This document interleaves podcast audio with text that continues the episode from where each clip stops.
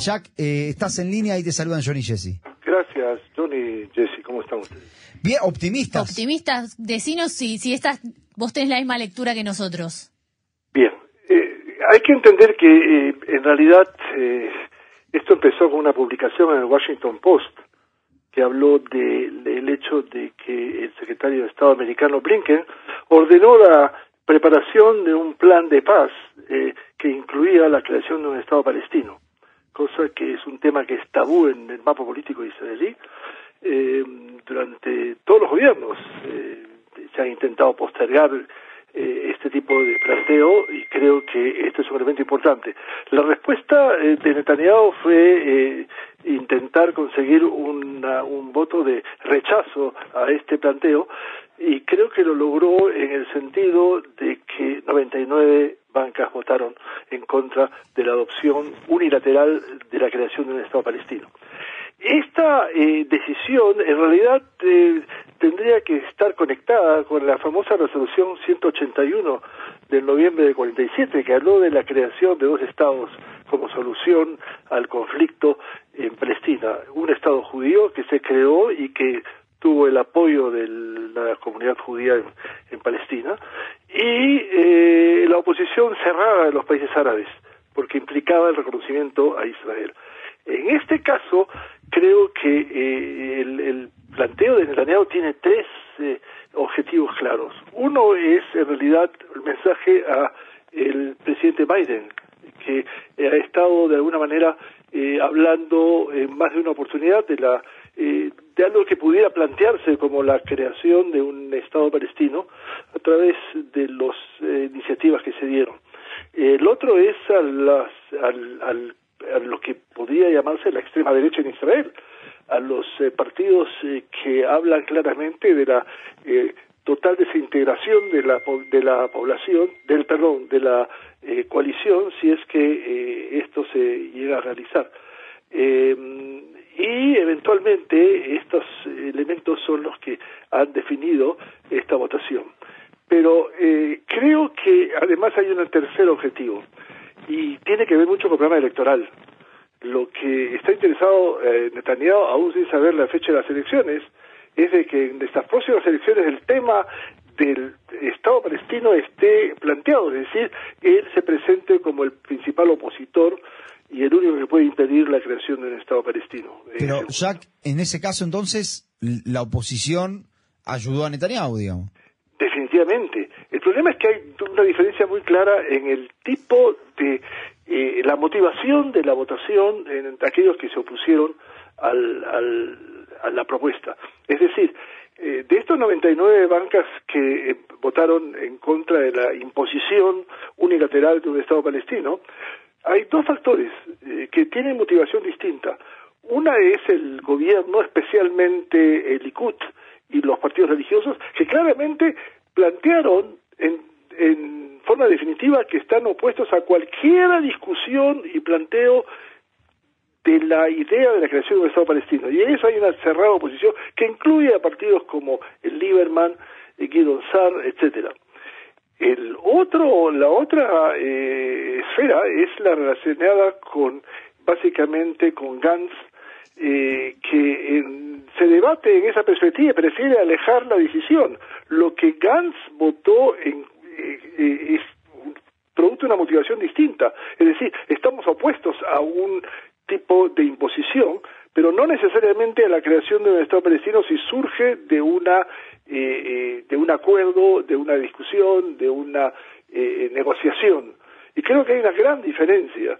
Eh, vale decir, no es la misma motivación la que llegó. En ese momento lo que Netanyahu, en una forma tremendamente sofisticada, planteó la Knesset para lograr el apoyo de la mayoría, es la eh, oposición a la imposición de un eh, eh, Estado palestino en forma eh, unilateral. Eh, eso, de alguna manera, eh, esconde un poco la división clara que hay entre las dos motivaciones. Y, por supuesto, la tercera, que es en la continuación de la política de 57 años del, del partido Abodá de postergar la decisión. Entonces, la mejor manera es no participar en la votación. Y en tal caso, eh, esto es lo que sucedió. Eh, Gans, aunque se opuso, estaría muy interesado en que esta, esta decisión definitivamente siguiera siendo postergada, porque les crea un tremendo problema. Son como piedras calientes que eh, no hay que tocarlas. Vale decir, aquí lo que se planteó fundamentalmente por parte de Gantz es de que todo el tiempo que esta decisión sea puesta a votación o sea parte de la política de presión americana, va a dividir al partido de Gantz totalmente, porque lo va a obligar a algo que ni Gantz ni Abodá eh, casi ni casi ningún partido está interesado en hacerlo y es básicamente tener que tomar una decisión. Jack, yo quería preguntarte qué supone esto en la relación con Estados Unidos. Creo que primero es, es, una buena pregunta, porque aquí hay algo curioso, y es el hecho de que no hay ninguna decisión americana de intentar plantear un plan que incluya la creación del Estado palestino. No significa que no va a hacer, pero en realidad el gobierno de Israel está respondiendo a rumores o publicaciones periodísticas y no a una política oficial del, del gobierno americano. El problema es de que eh, de alguna manera Biden se siente un poco eh, cansado de escuchar, o de no escuchar, mejor dicho, el hecho de que Israel no tiene un plan concreto para el día de mañana, vale decir, con la franja de Gaza, qué hacer después que finalice la guerra. Y se ha, definitivamente Israel, especialmente Netanyahu, se ha opuesto a todo tipo de iniciativa al respecto. Es decir, no a la eh, permanencia de Hamas, lo cual es muy claro y es obvio, no a la posibilidad de que la autoridad palestina tome el mando en la franja de Gaza a través de una unión con, o, con el Hamas o absorber al Hamas eh, dentro del marco político de la autoridad palestina y en realidad cuando se le pregunta y eventualmente que Biden preguntó también cuál es el plan israelí no hay respuesta Ahora ya... sí, perdón. Todo, el tiempo que no hay una respuesta israelí con respecto a eso, es claro de que la iniciativa está en manos de Estados Unidos, pero no es solamente Estados Unidos. El presidente Macron, eh, eh, el presidente francés lo ha planteado, eh, en realidad eh, Camerún, el, ministro de Asuntos Exteriores, eh, eh, británico también, de manera que aquí hay el hecho de que nos acercamos a algo que Israel de buena manera está intentando postergar y es la toma de decisión clara y concreta al respecto. Jack, ¿por qué el Estado tiene que responderle a una publicación de un periódico? Porque vos decías recién, no le estamos respondiendo al Estado, de, a Estados Unidos, sino a la administración Biden, sino a una publicación de un periódico. Mi idea es que, eh, de alguna manera, se trata de eh, modificar el tema que va a ocupar a la Knesset y también a las elecciones. En el mapa político israelí, hoy día lo que está en juego es quiénes han sido responsables de la guerra. Y es algo que Netanyahu no está interesado en que esté planteo. Vale decir, eh, es mucho más simple y mucho más claro y de alguna manera representa a la mayoría de la población israelí eh, el tema del Estado palestino, sobre todo cuando hay demasiadas interrogantes al respecto pero no ha habido ninguna política eh, americana oficial eh, a, eh, ese respecto y creo que en definitiva la PIT, por ejemplo, fue quien lo planteó de forma muy clara, es decir, a través de los contactos que él tiene con los políticos americanos, dice, no, llegó a la conclusión de que no hay ningún plan, o sea, y de alguna manera y Netanyahu se adelanta y, plantea nosotros tenemos nuestra oposición a esa eh, a esa idea y eso incluye a 99 eh, candidatos, eh, perdón, a 99 miembros de la Knesset, que es de 120 una mayoría impresionante. Creo que hay muy pocas votaciones en Israel que ha contado con tanta mayoría eh, al respecto. Y lo más interesante es que casi no ha habido votos a favor, salvo los dos partidos que representan en la votación a la población árabe israelí.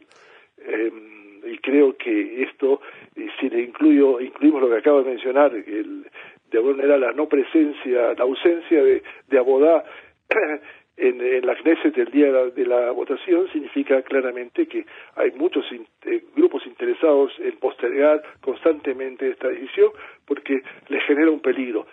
Abodá, Gantz y otros grupos que de alguna manera van a tener que tomar una decisión que pudiera desarmar no solamente a la coalición de gobierno, si es que Netanyahu lo, lo, eh, lo ve, eh, eh, lo, lo, lo, practica, sino también a los otros partidos de la oposición. Eh, me atrevo a decir que casi no hay oposición en este momento en la Knesset. Y creo que este es solamente uno de los temas que pone en manifiesto esta situación. Ahora, Jack, si realmente existiera esta, esta intención por parte de Estados Unidos o de Gran Bretaña, que tengo que decir, en el caso de Gran Bretaña, salió de la boca de David Cameron, no es que salió de una publicación, o sea, evidentemente esto, esto está en el, en el, en el, en el éter, digamos. Una declaración de Israel podría realmente cambiarle a, a, la comunidad internacional? Esa es la primera pregunta. Y la segunda, si esto no está íntimamente relacionado con el hecho de que Netanyahu dijo antes, inmediatamente antes, yo no estoy a favor de la solución de los estados. El, asunto es, es, muy simple. Volvemos al punto central. Y es el hecho de que la única forma de que hubiera una modificación en la opinión pública de los países que hablan de la creación del Estado palestino eh, junto con Israel, de tal manera que dos estados eh, para dos pueblos eh, pudiera ser la solución al conflicto, eh, están de alguna manera motivados por el hecho de que Israel no da ningún planteo. Es decir, si Israel de alguna manera hubiera dicho algún tipo de propuesta, ¿qué va a pasar al día siguiente de, con la franja de Gaza, al día siguiente que se termina la guerra, quizás de alguna manera hubiera generado la necesidad de discutir el plan, de Israel, pero el plan de Israel no existe para después de la guerra, o por lo menos no ha sido publicado, porque internamente creo que hay una discusión muy simple. Es decir, eh, si tomamos en consideración que tenemos que eh, eh, referirnos a la extrema derecha, que no solamente habla de la negación de todo tipo de, de de planteo con un, Estado palestino o algo así, está incluyendo, inclusive planteando la necesidad de colonizar la franja de Gaza, como existió durante muchos años, hasta prácticamente la retirada total eh, de esta zona. Y es algo que Netanyahu está en contra, lo ha manifestado, pero no lo ha manifestado abiertamente. No, de hecho, eh, hasta, hasta Gantz habla del tema de quedarse con el control de seguridad de toda la franja de Gaza. Y creo que sí, pero son dos, dos temas distintos. Uno es el control militar y otro es el control civil. En todo caso, Gantz jamás ha planteado, y Netanyahu tampoco lo ha dicho, de que Israel va a quedarse con control civil. No se quiere volver al, al, al, plan eh, que existió eh, muchos años de la autoridad militar que de alguna manera tenía una injerencia en la vida civil también eh, de la población. Israel no tiene, no tiene la menor intención de tener responsabilidad con respecto a la eh, vida civil. El problema es que no plantea cuál es la alternativa. Y entonces, de alguna manera, eh, Israel va a ser responsable eh, de toda esta perspectiva. O sea, de alguna manera hay que entender de que el decir no nos lleva a la necesidad de tomar una serie de atribuciones a la Franja de Gaza que Israel definitivamente no quiere hacerlo. Jack, ¿cómo le puede llegar a salir este juego a Netanyahu? Vos decías, e, esto de la declaración es medio un juego para instalar un tema y no hablar de otro y está jugando para las elecciones. ¿Cómo le puede llegar a salir esto? Sí, la pregunta es, ¿qué político en Israel está preparado para ir a la próxima elección, aun cuando no hay una fecha? Yo diría que únicamente Netanyahu. Eh, él ya está visualizando y tiene ese poder de, leer el tablero de juego eh, muy claramente, que el tema en las próximas elecciones va a ser quién es el responsable de la guerra.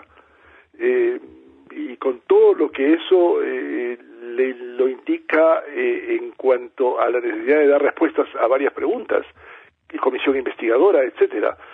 La única forma es tratar de cambiar el tema y si el tema va a ser aceptamos o no aceptamos el Estado palestino, eh, que es claro que la mayoría de la población en este momento está en contra como tal. y, y Netanyahu quiere verse como al único político que puede impedir esa creación. Creo que es el tema claro para las próximas elecciones a lo que él quiere llegar. Eh, y, los otros partidos no están preparados para dar ninguna respuesta. Y esa es la situación. O sea, eh, es interesante preguntarle, por ejemplo, a un político como Gantz, eh, y decir, ok, entendemos que no estás de acuerdo en la imposición de un plan unilateral, pero si se puede discutir con factores palestinos con respecto a la posibilidad de que haya un Estado palestino, eh, no estoy seguro cuál va a ser su respuesta y tampoco cualquier respuesta que dé va a generar en el marco interno del partido una división. Y en ese momento, recuerden, según las encuestas, con todas las limitaciones que tiene la encuesta, eh, eh, Gantz es la persona que tiene mayor cantidad de apoyo de la población para poder llegar a ser primer ministro en las próximas elecciones. Claro. Claro, bien. no quiere perder de ninguna manera eh, eh, la carrera. Y lo mejor que piensa él que puede hacer es no tomar decisión hasta que eh, de alguna manera todos llegamos al puente y tenemos que cruzarlo. Qué bueno que el liderazgo diga que la mejor, la mejor forma es no tomar una decisión. Eso sí es esperanzador, Jack. Para eso, Abodá es maestro del juego.